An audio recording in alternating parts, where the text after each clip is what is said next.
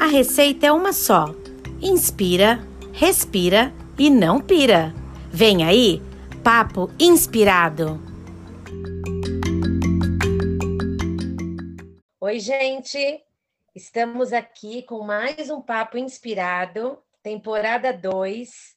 E como nós já anunciamos, essa temporada vai falar de maternidade, de relacionamentos, da vida da mulher, né? De toda a, a carga que tem por cima disso, e sempre com muita leveza, muita descontra, descontração.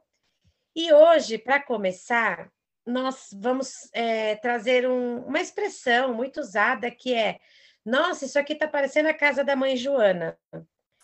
E a gente queria saber se você já parou para pensar sobre essa expressão, o que ela traz por trás dela e o que nós precisamos desconstruir, né, ao, ao utilizarmos essa expressão no nosso dia a dia.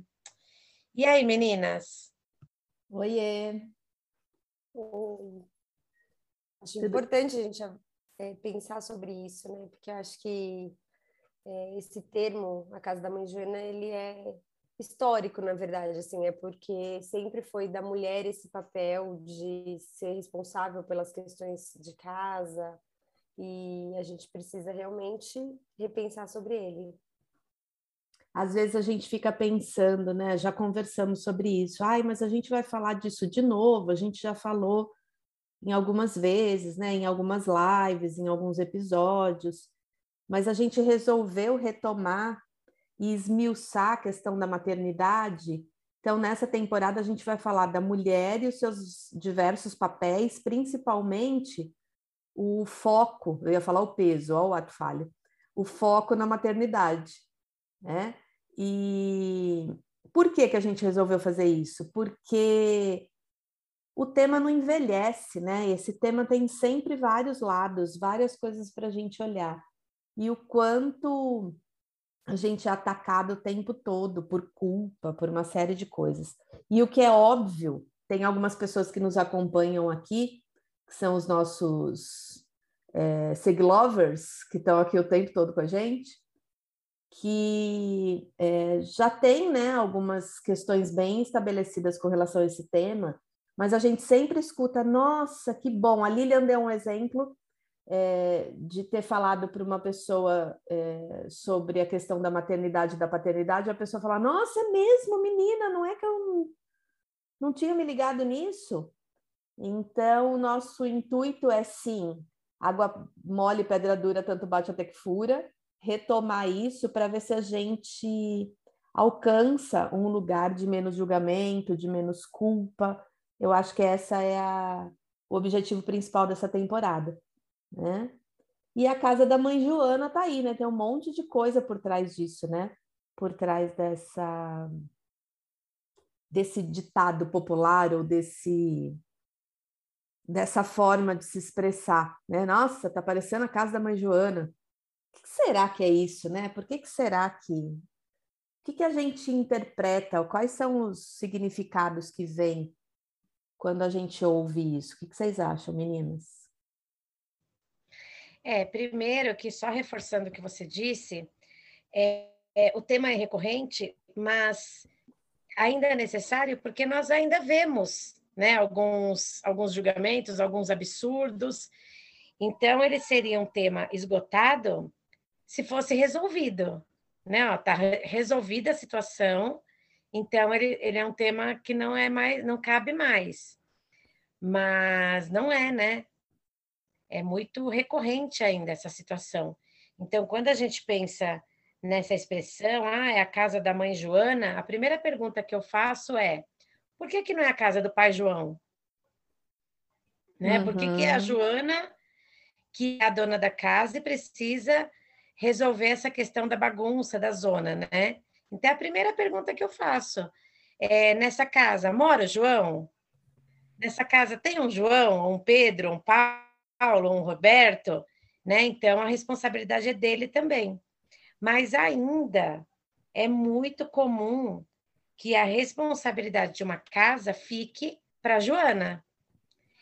E a gente falou na live a questão da, das pequenas tarefas, né? Não posso nem chamar de pequenas, porque não são pequenas, as tarefas invisíveis, que a gente precisa dar conta e que fica mesmo a cargo da gente, né? Eu penso que, assim, isso que você está trazendo, Li, que a gente vai falar aqui, é aquilo. A gente, historicamente, a mulher tinha essa responsabilidade e, com o passar do tempo, a gente foi ocupando é, funções no mercado de trabalho. Só que os homens que eram a, que faziam essas funções apenas no mercado de trabalho, eles não ocuparam as funções de casa. Então, continuou sendo a sobrecarga para a mulher, né? A gente foi para fora, foi, foi para o mercado de trabalho, acumulamos funções e os homens só se mantiveram naquelas funções mesmo de mercado de trabalho. Eu acho que é, é importante que a gente reconheça avanços, que a gente reconheça que é, há um movimento né, dessa nova geração de do homem estar tá mais participativo, do homem estar tá buscando, reconhecendo, debatendo isso, ouvindo sobre isso. Mas eu acho que pela estrutura patriarcal que a gente foi é, criada, não tem jeito. Eu acredito, pelo menos acontece muitas vezes comigo, de me sentir responsável em alguns momentos. Por mais que a gente tenha toda a informação, é, em algum momento eu mesmo me falo, não, não, pera, o que, que eu estou fazendo? Isso não é só uma questão minha. Então, eu acho que esse assunto, ele é, é como você falou, ele não está resolvido. A gente precisa, para a gente se ouvir, para gente, para outras pessoas nos ouvirem, porque senão a gente sempre volta para esse lugar de a casa é da mãe Joana, né? A casa é de responsabilidade apenas da mulher. Se a gente for pegar a história do conceito, do, do, do termo, né, a casa da mãe Joana, ela vem é, por conta da Joana I, que era rainha de Nápoles, condessa de Provença, que nasceu, que viveu lá em 1300 e lá vai cacetada. E ela é, foi exilada na França pela igreja porque ela tinha hábitos pouco convencionais, digamos assim, né? É, e ela era a defensora das prostitutas. E, a, e as prostitutas falavam que a Joana era uma mãe para elas. E Joana muito jovem, Joana tinha 21 anos nessa época tal. E ela normatizou né, as, as, as, os bordéis, né? É, e as prostitutas adoravam a Joana e falava que e aí criou-se essa expressão a casa da mãe Joana, que eram os prostíbulos. E em Portugal eles falam, tem uma expressão que é passo da mãe Joana. Então, é muito louco isso, porque é uma, uma expressão que dá a entender que não existe, que é um lugar onde não existe regra, cada um faz o que quer. Então, por isso que quando se fala assim, meu Deus do céu, Tira esse pé do sofá, moleque. Tira essa toalha molhada de cima da cama. Caramba, ninguém faz nada. Vocês estão achando que isso daqui é a casa da mãe Joana? É mais ou menos nesse contexto, como se aqui cada um faz o que quer. Não, aqui tem, aqui tem dono. E quem é o dono disso daqui? Quem é o organizador da bagunça? Normalmente é a mulher. Né? Então não tem a casa do, do pai João, como a Lilian disse. E aí, eu, antes de ler isso, antes de ler essa, essa, é, essa contextualização histórica desse termo, eu tinha até comentado com as meninas há um tempo atrás sobre a, a questão da zona, porque da mesma forma que é usado, nossa, daqui está parecendo a casa da mãe Joana, também é usado, nossa, essa casa está parecendo uma zona. E zona é um termo popular de é, casa de prostituição. Ah, nós vamos lá na zona, ah, as mulheres da zona, que é um local de prazer, onde as mulheres é, não se preocupam tanto com o julgamento, deve, né? Isso num, num imaginário popular. Claro que elas se preocupam, né? Não é que elas atravessam um portal e ali, porque a prostituição é um trabalho, né? Não é um conto de fadas, tanto que é uma, uma profissão regulamentada mas é tido no imaginário como um, um local de liberdade, onde a mulher consegue exercer sua sexualidade sem se preocupar com outra coisa, que não é verdade, mas é o imaginário que a gente tem. E, de novo, o conceito zona, que é um local das mulheres, vem dessa forma pejorativa, como se as pessoas é como se aquele lugar não tivesse uma mãe no comando, não tivesse uma santa ilibada que fosse cuidar de todas as questões. Né? Então é legal porque os dois conceitos se entrelaçam. E eu tô achando que eu vou mandar fazer uma placa daquelas pirografadas, sabe? Daquelas de madeira, para colocar na entrada da minha casa. Aqui sim é a casa da mãe Joana. Faça o que quiser, porque eu não tô nem aí. Acho que eu vou fazer. E aí, meninas? Então, é, primeiro que assim, é, falando desse contexto histórico, é, eu hoje de manhã estava pensando exatamente nisso. Eu estou lendo um livro que fala da, do quantas meninas é, retrata, né? O quantas meninas eram é, desestimuladas, não eram estimuladas a estudar. Então tem uma menina que a mãe fala, ah, é, ela está indo mal na escola e eu aqui precisando de ajuda em casa, então tira essa menina da escola. Então a gente não pode desconsiderar que tivemos avanços, né? Nós tivemos avanços, mas esses avanços eles vieram porque houve uma reflexão, porque nós tivemos alguns movimentos, né, de, de libertação, de, de reflexão, e as coisas não vieram de mão beijada. Então, mulheres tiveram que ser é, expostas, né? tiveram que lutar para conquistar alguns direitos. Hoje, a gente tem, entende que é absurdo uma família é, tirar a criança, a menina da escola, porque ela precisa ajudar nas tarefas domésticas. Mas isso um dia já foi normal.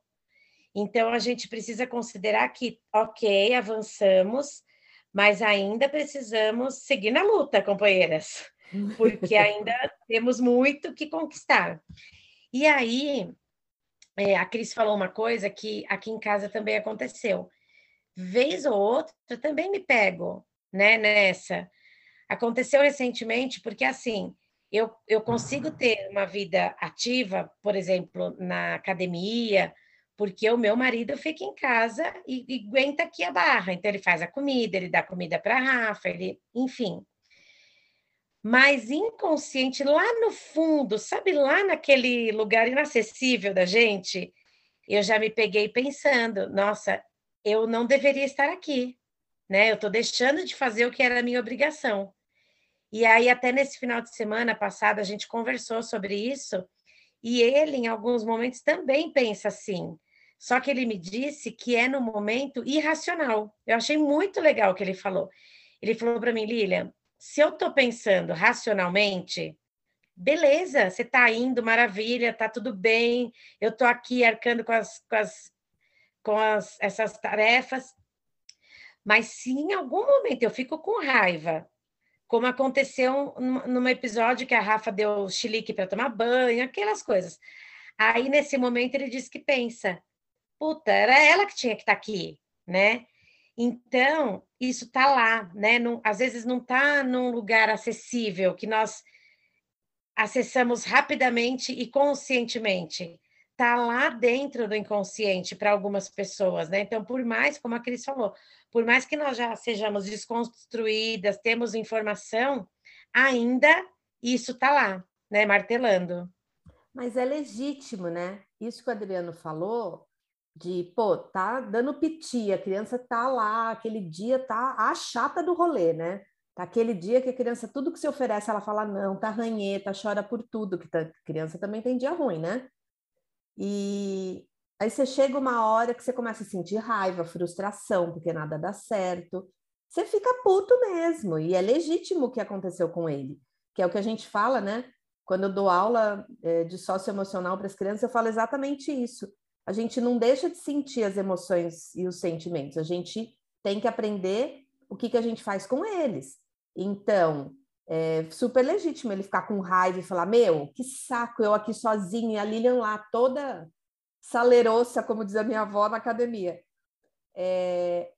Agora, ele entendeu que aquilo era, era a raiva dele falando, tocou o barco e as coisas é, ele entendeu que não era uma necessidade dele, era uma necessidade do momento, daquela situação pontual de frustração.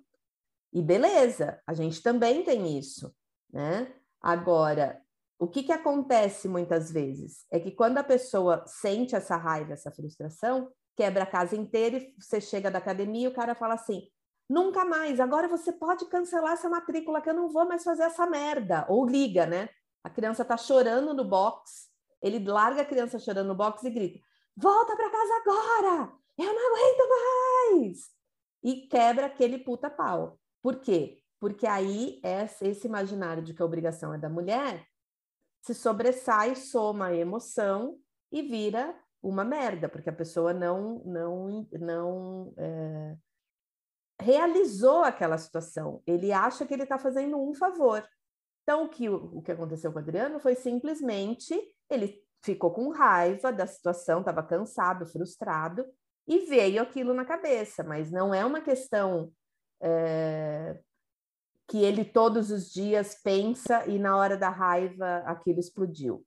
Tem a ver com o imaginário cultural e histórico? Tem, mas a gente elabora vida de adulto e pronto, isso que segue, né? É, e com relação às tarefas invisíveis que ela citou, acho que na primeira fala dela, eu acho que isso também é uma coisa que é, é muito difícil da gente ir desconstruindo, porque o, o, geralmente o homem fica, ah, mas é só pedir, né? Você só me pedir que eu te ajudo, ou pedir que eu faço, ainda que reconheça que não é uma ajuda, que é o papel dele.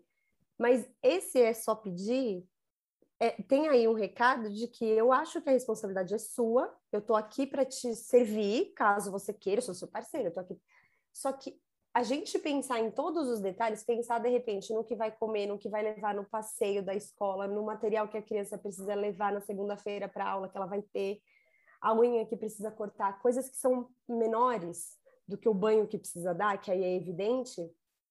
Isso também é muito complicado da gente ficar nessa sobrecarga. E, e existem estudos que falam que essa coisa de que a mulher consegue fazer várias coisas ao mesmo tempo e o homem não.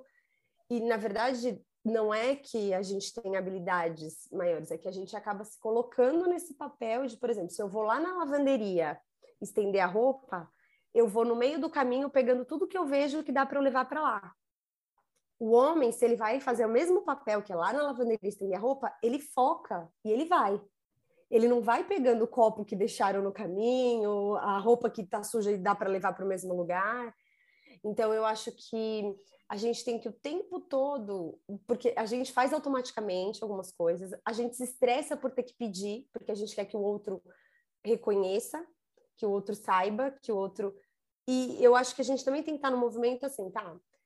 O outro ainda está nesse lugar de precisar que a gente oriente. É melhor que a gente fale do que a gente acha que ele tem que adivinhar e fica puta porque ele não adivinhou então, eu acho que é, é, tudo isso também é uma sobrecarga, da gente ter que ficar educando o tempo inteiro. Então, eu vejo muitas vezes quando falo é, questões raciais, que as pessoas também estão cansadas de ficar educando, falam, poxa, por que você não estuda sobre isso? Né? Fica toda hora cometendo algum tipo de racismo.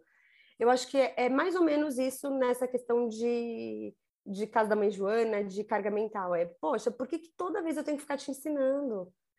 Poxa, vai estudar sobre isso, vai ver o que, que né, vai pensar sobre o, o todo. Ou então, quando a gente conversa sobre isso, eu não precisar ficar repetindo que, olha, eu preciso que você também pense nesses pequenos detalhes, que você também se envolva em pequenas tarefas.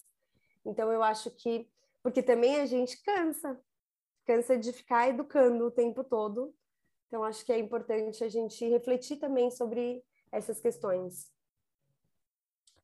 É, é, tem, a Cris está falando, me, me veio um.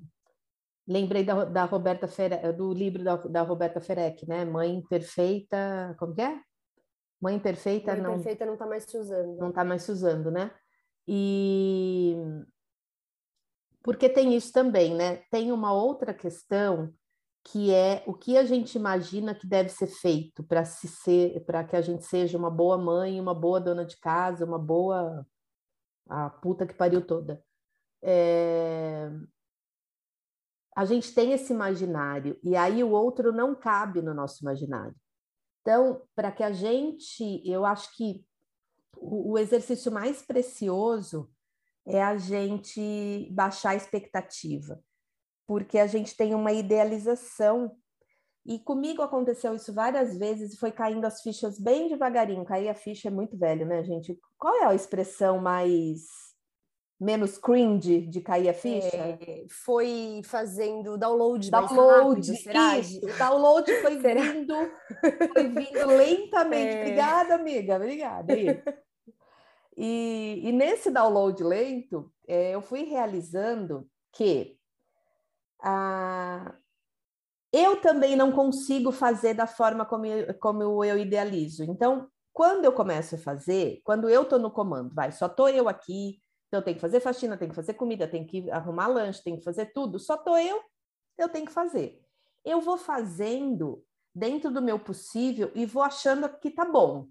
Eu tenho menos crítica comigo. Quando o outro vai fazer, eu quero que o outro faça no meu imaginário do perfeito eu acho muito mais defeito no que o outro faz. Mas que saco isso, né? Porque é primeiro que é um horror, né? É uma ditadura. E segundo, que o outro faz da forma como ele consegue fazer. Claro, a gente está falando do mínimo razoável, do mínimo que mantém um espaço é, organizado e limpo, mas sem um padrão específico. Né?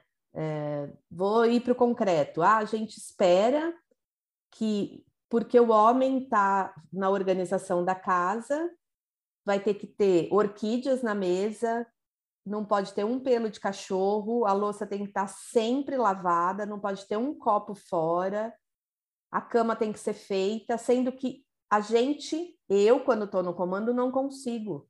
Não consigo, porque é impossível. Então eu venho pensando nisso, quanto também a gente se violenta e violenta o outro, porque a gente espera um padrão de perfeição quando o outro tem que cuidar. Isso acontece com vocês ou só eu que estou bem louca mesmo? Não, então, eu não, não, não pensava nisso. Mas agora você me despertou essa noia. Rolou um download aí? É, porque isso acontece, inclusive, no meio profissional, no meio é, familiar, em tudo. Agora, você falando, me veio assim: vieram várias situações. Então, é, você pinta mais ou menos, mas você quer que o outro pinte perfeito. Uhum. Você, você lava a louça ali daquele jeito rápido, mas você quer que o outro deixe a panela brilhando. É doença isso, só pode. a psicopata leve, né? A coisinha de psicopata. E um monte de gente agora que ouviu tudo isso tá nessa mesma neura, certamente. Tipo, meu é. Deus! É, Frista, é fritação, né? Fecharam. Fritação pós... Exatamente. Só na fritação, só na fritação. Mas é muito louco. O Daniel, ele, ele joga as coisas na minha cara com, com uma maestria que eu acho assim, os downloads que vêm do Daniel vêm em velocidade máxima. Né? Não é não é nem cair a ficha devagarinho, não. E outro dia, falando da escola para ele, ele fez assim: Ô mãe, posso te perguntar uma coisa? Pode, Daniel. Não é possível que você, a tua vida inteira na escola, tenha feito todas as lições. Eu não, não sei se existe uma pessoa na vida que fez todas as lições. Por que, que você acha que quando eu faço 90%, eu deixo dois avas sem fazer, você acha um absurdo, porque essa é a minha obrigação fazer lição?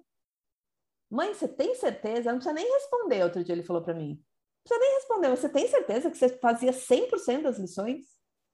E aí você faz o quê com a tua vergonha? Porque é uma vergonha que veio na hora. É uma vergonha. Você faz o que com aquilo?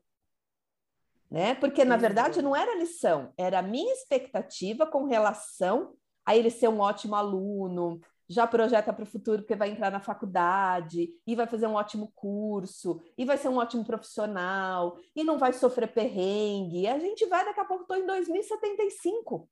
Ô, Cintia, eu tenho uma teoria. É. Você falou o que a gente faz com a vergonha? Eu tenho uma teoria. A pessoa que criou o piripaque do Chaves criou baseado nisso. Acho ótimo. O Chaves nada mais é do que aquele momento que você não tem o que responder, e aí, né, ele fica. Exato. A gente tem uma figurinha de uma é. parceira nossa na mesma situação de. Ah.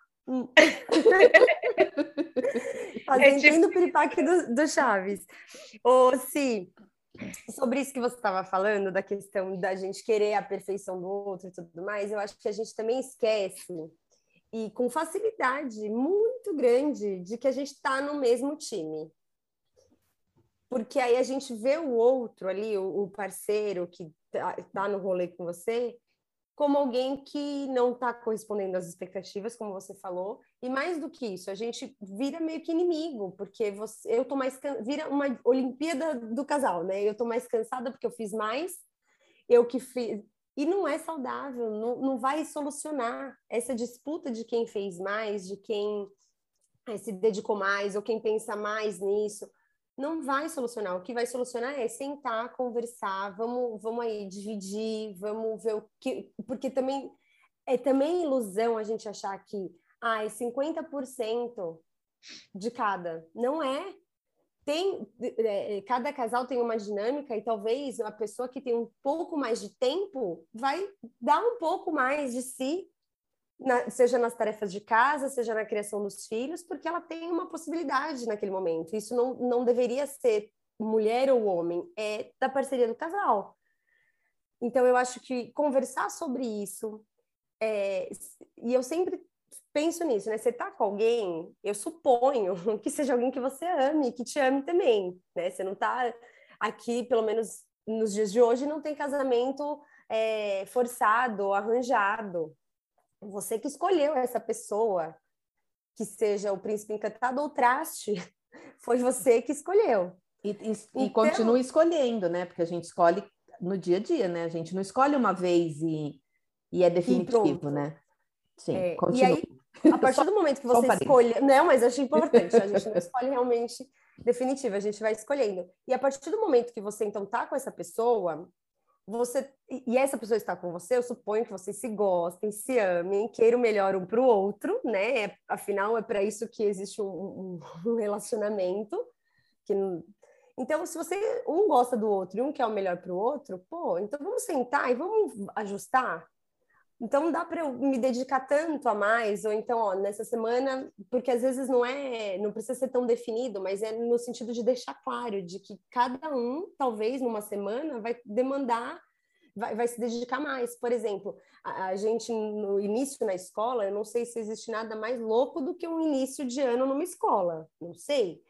Mas é, a gente trabalhou tipo das sete da manhã às sete da noite, na loucura e aí é óbvio que naquele período eu não, não conseguia fazer muito, muita coisa.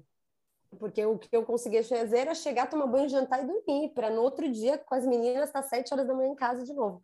Então, eu acho que não é necessário que eu fale, por exemplo, para o meu marido, que está aqui, que olha, então, essa semana é você que vai ter que dar conta do rolê, porque eu, você está vendo que eu tô, na, né? Não dá para ele falar assim, não, mas o combinado é eu só estender roupa sabe? Não, não dá para ser assim. A gente precisa ajustar, fazer os acordos do casal, dali de quem está no rolê com você, para que essa casa da mãe Joana se torne a casa da mãe Joana e do pai João.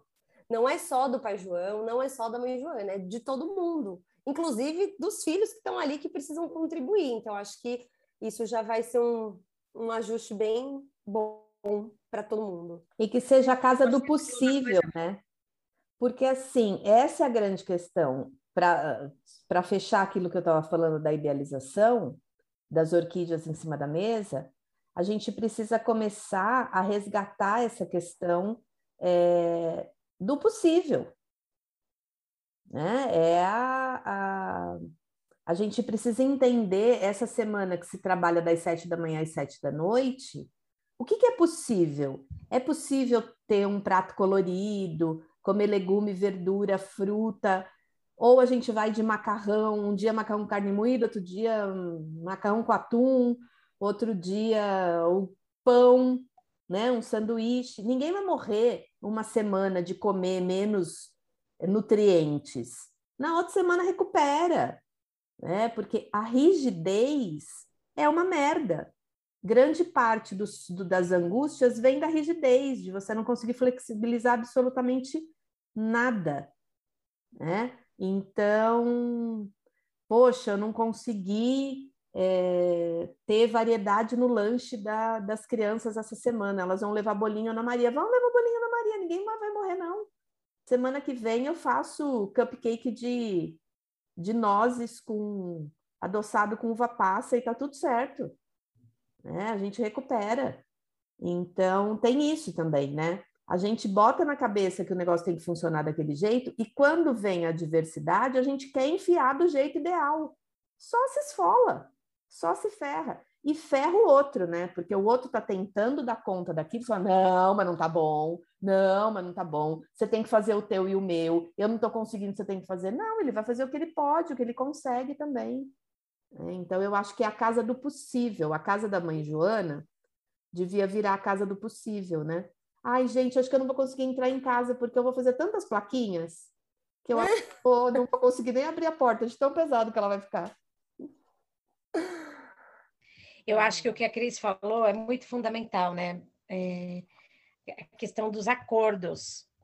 Então, são períodos, né, que, que um está mais disponível que o outro, mas ainda assim, de forma geral, a gente tem os nossos acordos, né? Cada casa tem os seus acordos.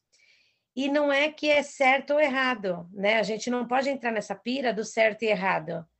Ah, tá, isso não é certo. Isso não é certo para quem? Ah, o cara é, tem que fazer comida todos os dias porque a mulher vai para academia. Isso não é certo. Isso não é certo para quem?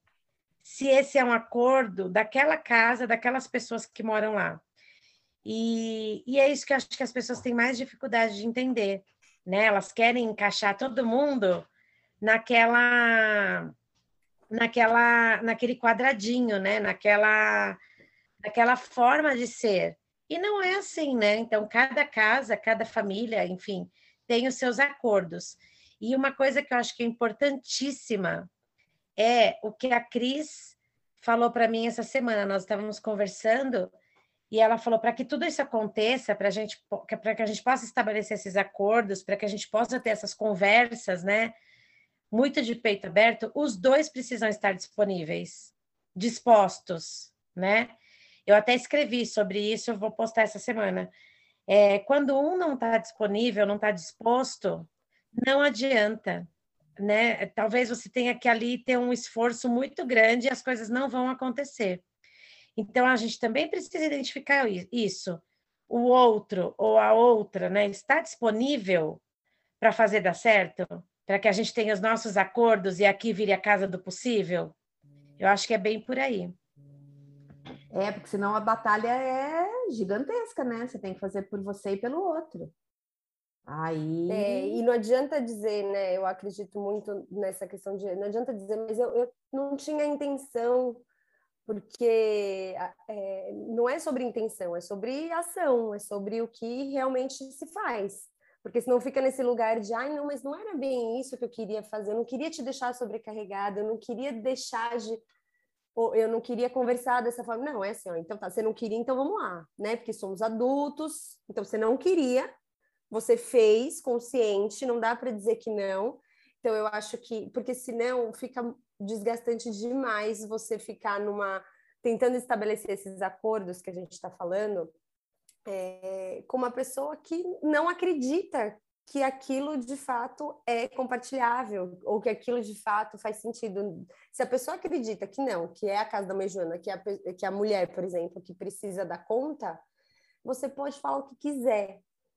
A pessoa não estando disposta, você só vai se estressar mais. Então, acho que precisa sim. E aí é um trabalho incansável da pessoa estar tá disponível para aprender, para se desconstruir, para ouvir, para e talvez nem todo mundo queira ou, ou, ou é, educar nesse sentido, né? De olha, né, vamos lá, vamos, eu vou te ajudar a evoluir, porque na verdade eu penso sempre que é uma evolução. Quando quando o outro está disposto, quando você consegue estabelecer um, um diálogo é, saudável, né, tentando ajustar, é evolução. Eu falei também isso para ele. Eu falei, não, não, tá muito evoluído esse casal.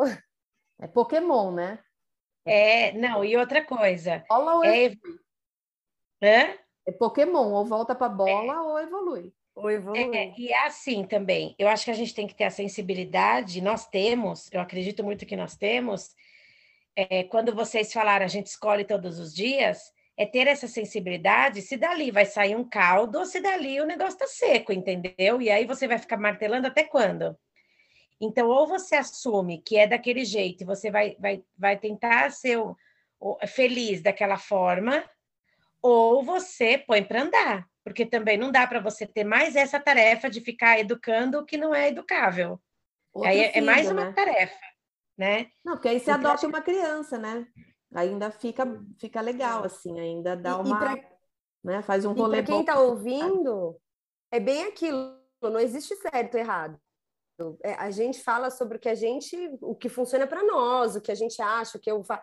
Mas se para você, você está lá responsável por toda a tarefa e tá tudo bem, porque o seu marido é responsável por outra tarefa e você está dando conta, ok. A questão é, de repente, de você ficar sempre no lugar de reclamação, de se sentindo sobrecarregada e ou esperando essa perfeição que a Cintia pontuou, você espera a perfeição e como ele não faz perfeito, então eu vou fazendo, mas aí eu reclamo que eu estou fazendo porque ele não chega na perfeição. E vira um ciclo, você fica só nisso, você só reclamando, esperando a perfeição e, e não vai evoluir. Então, o que está servindo para você? Tá bom dos, nos acordos que você tem? É, a casa é da mãe do Joana por aí e para você tá ok? Então, ok. Mas a gente está trazendo reflexão de como talvez seja algo é, mais saudável para todo mundo, né? De ninguém ficar sobrecarregado dividindo para a casa do possível. Não vou nem dizer mais a casa da mãe Joana ou do João porque eu adorei esse termo que a Cintia usou. É a casa do possível. De repente não dá para arrumar cama todo dia. Ok, mas então vamos comer melhor. Né? Não dá para é, é, estender a roupa toda noite. Então tá, vamos lavar um dia sim, um dia não, porque não dá para toda noite fazer isso. Então ir buscando essas questões. Se tá doendo, tem que olhar, né? Tem que olhar porque tá doendo. Não dá para botar band-aid Aliás, ou curativos, Band-Aid pode nos patrocinar, fique à vontade. que Inclusive, a gente está bem querendo um patrocínio. Bem querendo, né? É... Mas não adianta, né? Não adianta, bota aquele curativo que a hora que tira o negócio está gangrenando, né? Então, tá doendo, tem que olhar. E é o seguinte, gente, a gente não está abrindo uma consultoria para divórcios. Pode parecer, mas não é real. Aqui a gente está apenas conversando sobre esse universo, né? Porque senão daqui a pouco vai, vão achar que a gente está abrindo um, uma é, talvez a gente está aqui dizendo que não precisa divorciar se houver um diálogo em que os dois estejam disponíveis. Ó, a gente está, na verdade, no, na contramão, dizendo, olha, é? talvez dê certo esse rolê aí, mas talvez precise que os dois estejam dispostos. E talvez não está disposto, né? E tá tudo certo também, né? Não está disposto. É, tá tudo certo. Aí você, aí você que vê se você quer continuar no rolê com quem está disposto. Não é? Aí a gente resolve. Aí você resolve aí, né? Segura essa bagaça. É isso. Trouxemos aqui não verdades, mas reflexões é, o nosso intuito aqui desde o começo desse projeto nunca foi trazer verdades, foi sempre trazer o que funciona com a gente, o que a gente já vem refletindo aqui, enquanto mãe, enquanto mulher, enquanto esposa, enquanto amiga, enquanto filha, e trazer para que vocês possam refletir também. Então, aqui você nunca vai ouvir que esse é o único caminho, essa é a única verdade, mas você vai ser provocado sempre a pensar nas suas verdades. E agora nós vamos para o nosso quadro, pensando aí na maternidade. Me julguem, mas eu já fiz. Quem quer começar? Eu. Então, eu vou subverter. Pode ir, sim, pode ir, que aí vai que me dá uma inspiração de outros me julguem, mas eu já fiz. Eu vou subverter. Hoje eu vou fazer um me julguem, mas eu já fiz, não com filho, mas com marido. Já que a gente está falando dessa coisa do, do diálogo, da divisão, eu já fiz algumas vezes assim. É, a pessoa está lá tranquilinha, sentada no sofá, na dela, né? De boa. E eu resolvo assumir as coisas na cozinha. vou fazer a comida da criança, boto uma água para fazer um macarrão, já engato lavando uma louça, e aí eu acaba meu carisma, eu fico de saco cheio, eu não quero fazer aquilo, começa a me irritar. E aí eu faço o quê? Nossa, me deu uma queda de pressão, acho que eu não comi direito. Você pode dar uma olhadinha aqui na água do macarrão? Eu vou só A Cintia é muito atriz, meu! Tão tonta. Nossa, uma dor de cabeça difusa. Aí, é, rapidinho, rapidinho, eu vou ali, só vou encostar um pouquinho que eu não estou me sentindo bem. Aí eu vou, deito plena, e espero o tempo certo do macarrão, tá pronto, da louça tá lavada, eu volto, tomo uma água gelada e falo, nossa, gente, coisa esquisita isso, de onde será? Será que eu tô com virose? E aí pronto, já fiz, gente. Me julguem, mas eu já fiz algumas vezes, não foi uma vez só. Esse quadro mas... também pode chamar quem nunca, né? Nunca. Isso. Mas eu vou à minha, à minha defesa. Ele também, vai, ele também vai chamar, agora não cola mais. é verdade.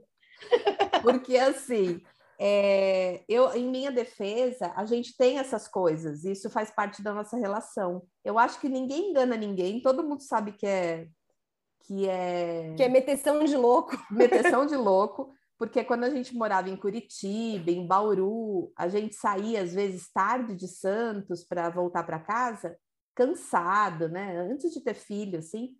E aí pegava a estrada, o Guto falava assim: Nossa, mas eu tô com uma dor de cabeça que eu não tô conseguindo enxergar na frente. E era sempre eu que voltava dirigindo, principalmente se tinha chuva, neblina. Então, assim, eu acho que a meteção de louco já faz parte da relação, tá normatizada, tá tudo certo. É mensagem subliminar e a gente sobreviveu 25, quase 30 anos e tá tudo certo. E aí? E vocês? Quem nunca? Bom, eu, a minha foi recente dessa semana. É, a gente foi no mercado e a Rafa pediu para comprar pipoca. Aquela pipoca doce do saco cor-de-rosa. E eu tenho. Eu amo aquela pipoca, eu não tenho maturidade. Ah, inclusive, ela vai descobrir isso agora, porque ela tá aqui. eu comi toda a pipoca dela.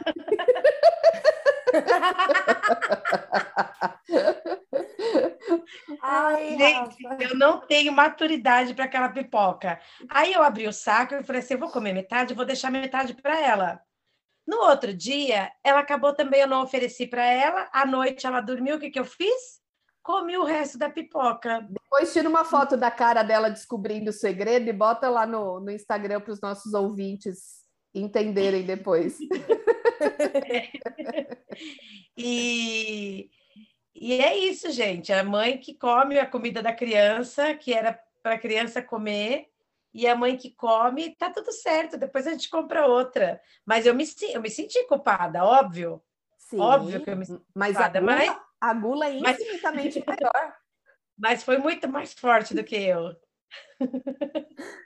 Ai, ai. Bom, o meu, que eu acho que é comum, que é do, da parte do quem nunca, é dizer que eu tô ruim da barriga. Tô ruim da barriga, gente. Ó, segura elas aí, porque eu tô ruim da barriga. E aí eu não tô, né? Eu sento lá, fico em paz por, sei lá, 20 minutos, porque como é ruim da barriga, não é uma coisa rápida. Isso, isso. Você fica lá 20 minutos, aí você sai, e daqui a pouco, você, como é ruim da barriga, você vai outras vezes. Isso.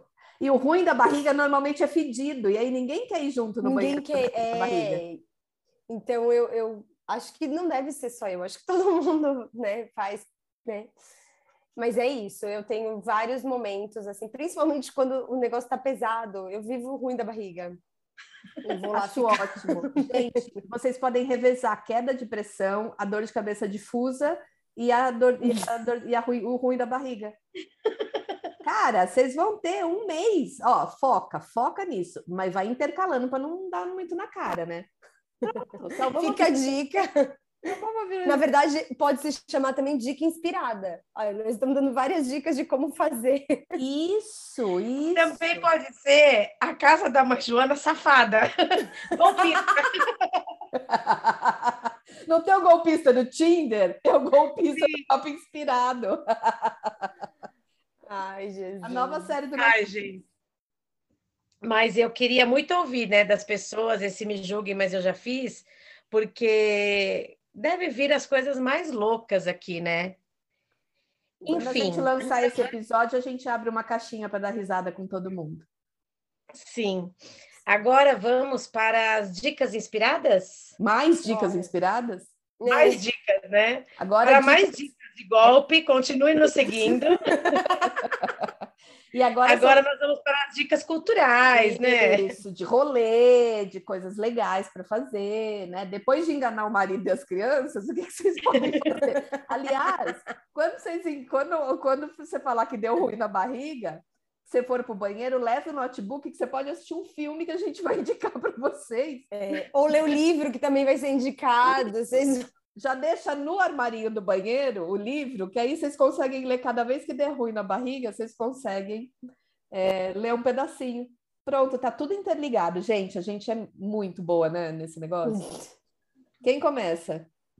Bom, eu vou começar então com a dica do filme, um filme pesado. Eu estava até lendo algumas críticas, é, porque ele é baseado em fatos reais. As críticas dizendo que é um filme que, em alguns momentos, não dá para ver tanto que eu assisti em dois dias. Eu, assisti, eu comecei a assistir no domingo passado, aí estava muito pesado, eu não queria terminar o domingo com aquela vibe, e aí eu parei e terminei ontem, é, sexta. Chama Acredite em Mim. É a história de uma menina, é, ela não tinha 18 anos, eu acredito que ela devia ter uns 16, 17 anos, e ela é sequestrada e estuprada, e enfim, e aí, é, quando ela foge, ela consegue né, se livrar do cara, ela tem que provar, porque ela vem de uma família muito perturbada, ela também sofre abuso por parte do marido, da avó dela, a avó é, é conivente com aquilo, então ela vem também de uma mãe que é torta, enfim. E aí ela tem que provar que ela que aquilo tinha acontecido com ela. Inclusive na polícia, o primeiro o primeiro policial que colheu o depoimento dela, ele meio que zombava, assim, ah, mas é, as coisas que ela falava, porque ela era muito detalhista. Ela sabia que ela tinha que ter muitos detalhes para que alguém conseguisse prender o cara. E aí ele achava que, ah, mas ele fez comida para você? Nossa, mas que abusador que faz comida para a pessoa, né? E até que ela conheceu um policial que acabou acreditando nela e desvendou todo o crime. Então é um filme muito legal, né? Muito, mas é pesado e bem importante, eu acho, muito importante, principalmente para as mães de meninas, né? Para a gente ficar atenta em algumas coisas. Boa. Li, repete o nome, porque eu fiquei prestando atenção no que você falou, já esqueci o nome. O nome é Acredite em Mim. Tá, legal. É uma história é, baseada em fatos reais de uma menina que chama Lisa, alguma coisa. Eu ia indicar um podcast, mas eu lembrei de um, de um filme que acho que tem mais a ver com esse episódio. E eu assisti, é um filme que eu queria assistir há muito tempo, que chama Boyhood. Boyhood, Boyhood, Boyhood. É, é do, no Prime Video. É muito legal porque esse filme ele foi filmado em 12 anos com os mesmos autores, com os mesmos atores. Então começa com o um menino aos deixa eu pensar, aos 6, 7 anos e vai até quando o menino tinha 19, 18, 19 anos, mas é o mesmo, são os mesmos atores, é a mesma mãe, o mesmo pai, o mesmo a mesma criança que vira adolescente, a irmã também é criança, vira adolescente, adulta, né? E aí passa várias fases. Várias fases da escola, né, da educação infantil, fundamental, a entrada no ensino médio, a entrada na faculdade. E o que é muito legal é que essa mãe, ela começa o filme ela é, cuidando das duas crianças. Eles têm que mudar, voltar para a cidade natal para para ela ficar perto da mãe dela, porque a situação está muito difícil, ela não consegue trabalhar e cuidar das crianças. E sempre essa coisa, e aí na história desses 12 anos, ela volta a estudar, ela faz psicologia, ela faz mestrado, ela vira professora universitária. E é muito legal porque ela passa com, por muitas situações e principalmente mostra a saga dela com relacionamentos abusivos, vários relacionamentos abusivos ao longo é, desses anos, a culpa que ela sente com relação às crianças, o, o que, que ela faz é, com esses filhos para conciliar as coisas. Então é muito legal, porque é muito interessante você ver que os filmes que têm passagem de tempo trocam os atores, né? Começa com uma criança, depois eles arrumam um adolescente parecido com aquela criança e vai indo. Esse não. Esse eles demoraram 12 anos para filmar e usar os mesmos atores. Eu achei genial essa ideia. Genial. Você vê a transformação do corpo, de tudo. É muito, muito bom. Eu assisti no Prime, na, no Prime da Amazon lá, né? Boyhood. Fica a dica. E tu, Cris? Nossa, muito interessante. Eu tô pensando aqui nas minhas madrugadas. Eu preciso arranjar tempo para assistir esse filme. É porque tem que ser a madrugada e tem que ter tempo, porque o filme tem quase três horas. Ele é super longo, mas é muito bom. Nossa, que interessante. É, o que eu vou indicar é um livro que eu finalizei há algum tempo, que é disciplina, chama Disciplina Positiva para crianças de 3 a 6 anos. É um livro que ele se torna cansativo lendo é, ele direto.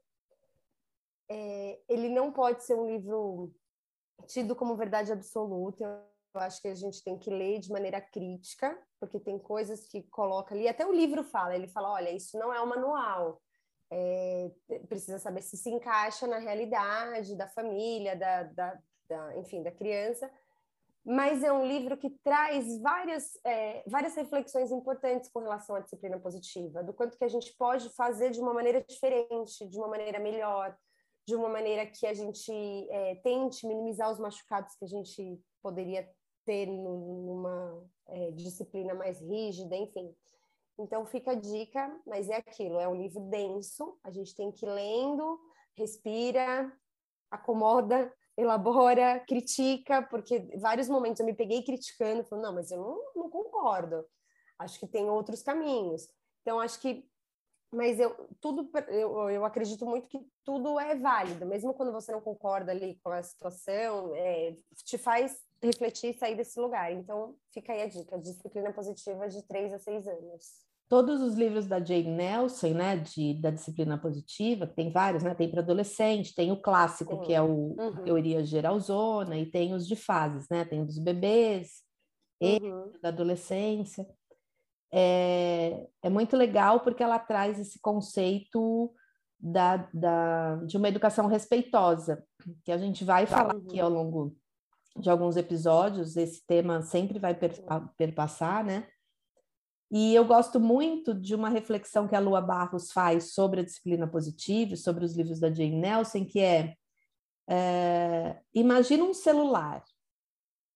A, o livro Disciplina Positiva são aplicativos, são ferramentas. Se você, indivíduo que está lendo aquele, aquele livro, for um celular com um Android muito desatualizado, muito lento, aqueles aplicativos não vão rolar não vão rodar, né? Vão dar pau. Então você precisa olhar para você, entender como que estão as tuas angústias, porque antes da gente conhecer ferramentas, a gente precisa olhar para a gente, olhar para as crianças, olhar para essa relação. O que está doendo, o que está difícil. Tô... E tudo isso que a gente falou hoje, né? Se eu estou sobrecarregada, se eu estou de saco cheio, se eu estou com as minhas necessidades não atendidas, e aí sim você vai instalar os aplicativos quando você, celular, tiver com uma versão Android mais espertinha, e aí vai rodar. E aí a frustração vai ser menor. Mas a Cris tem razão. Pode ser que a gente faça o contrário, que a gente leia, prepare esse celular que somos nós, esse Android, atualize esse Android para aí instalar essas ferramentas que vem no livro.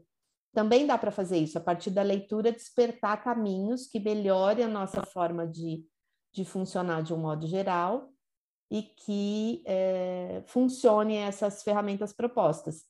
É, e entender que são ferramentas, né? Que é isso, que algumas vão caber, outras não vão caber, e principalmente que para dar certo vai dar errado muitas vezes. Que as Exatamente. coisas não dão certo, certo de primeira. Ah, eu vou fazer uma, uma, uma reunião de família com crianças pequenas naquele formato, de uma forma lúdica, colocar tudo na geladeira, e a criança vai dar um piti, vai estar tá te ouvindo, vai querer. Você vai, filho, vamos desenhar aqui, olha que legal, como que a gente vai fazer a nosso, o nosso papai. Eu quero ver Peppa Pig! Né? Naquele ele está de saco cheio, ele quer ver Peppa Pig, ele não quer conversar e desenhar sobre a rotina de alimentação, né? Mas é fantástico, acho que todos os livros dela despertam várias coisas Sim. na gente que dá uma, uma atualizada no nosso Android. Dá, com certeza. Então vale muito a é, pena. Eu estou finalizando de adolescentes, né? O disciplinar uhum. positiva para adolescentes. Uhum. E é isso. apesar dela falar que não é um manual, em muitas vezes, em muitos momentos você acaba achando que é um manual, porque é muito para e passo, né? Faça isso, faça isso, faça aquilo. Sim. Mas se a gente se apegar ao foco, que é a, a, a educação pelo respeito, né? Ela fala de um conceito que é a firmeza, mas com delicadeza, se eu não me engano, ela usa um conceito lá. É firmeza e gentileza. Gentileza, isso. Então, eu acho que é esse o caminho. E aquilo que nós falamos esse, aqui hoje, o episódio inteiro, nem tudo é para todos. A gente pega o que cabe, né, e reflete sobre o que ainda não cabe, mas que pode vir a caber. E é isso, gente. Esse foi mais um papo inspirado, que nós esperamos que tenha inspirado você e que você possa inspirar outras pessoas. Boa. Para quem chegou até aqui, show de bola. E vamos pensar em temas aí, a gente quer falar da maternidade das mulheres de um modo geral. Então, sintam-se contempladas e vão mandando temas para a gente dentro desse universo, que vai ser bem legal. Beijos para vocês, estava com saudade de todo mundo e agora vamos ver se a gente consegue botar ó, a fila em dia, né? Da frequência. Sim, o aluguel, né? Vamos pagar o aluguel. Pagar o aluguel tá meio atrasado, a gente estava com ordem de despejo já, menina, por isso que a é. gente veio correndo aqui no negócio. É isso. Beijo, garotas, porque a maioria é garotas, então beijos. Beijos.